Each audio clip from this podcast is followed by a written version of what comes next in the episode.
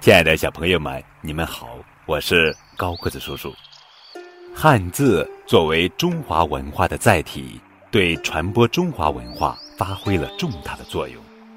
今天的节目是由高叔讲故事团队精心为孩子们录制、精选三十六个与汉字相关的故事，便于孩子了解与汉字相关的历史文化知识，帮助孩子更好地理解汉字。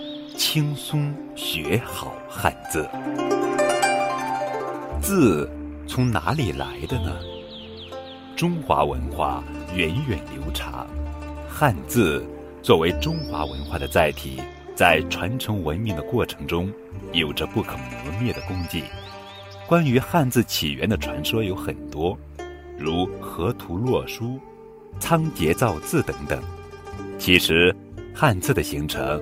不是一两个人在短时间内可以完成的，而是一代一代人在长期的劳动实践中创造出来的成果。好了，那我们来讲第二个故事：仓颉造字。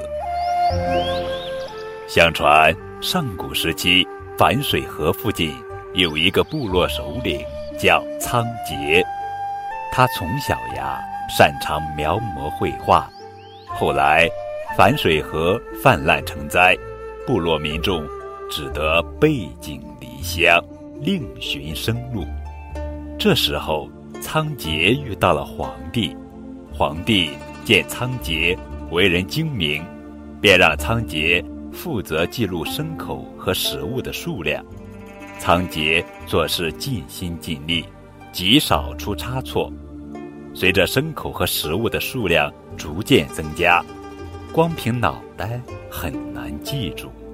于是仓颉发明了结绳记事的方法，通过在绳子上打结来记录数目。后来皇帝跟炎帝交战，因为仓颉结绳记事所用的绳结年月久远，难以辨认，仓颉。根据这些绳结的记录，向皇帝提供史实时出了差错，使得皇帝在谈判的时候失利。仓颉觉得自己难辞其咎，于是决心要研究出一种更加精准的记事方法。他周游四方，潜心研究造字的方法。一天，他站在大树下发呆，一只凤凰。从空中飞过，他嘴里衔着的果实落在了仓颉面前。他捡起一看，发现上面有一个奇怪的图案。这是一个猎人经过，告诉仓颉那是貔貅的蹄印，与别的兽类的蹄印不一样，而且世界上不同动物的蹄印都是不同的。仓颉从这些话中得到了启示。于是，跋山涉水，游历四方，无论看到什么，都用心思考，描摹着日月星辰、鱼虫鸟兽等的不同形状。最终，历经九千多天，仓颉终于造出了文字。仓颉将这些字献给皇帝，皇帝大喜，立刻召集九州酋长前来。并将仓颉造的这些字传授给他们，让他们传授给自己的族人。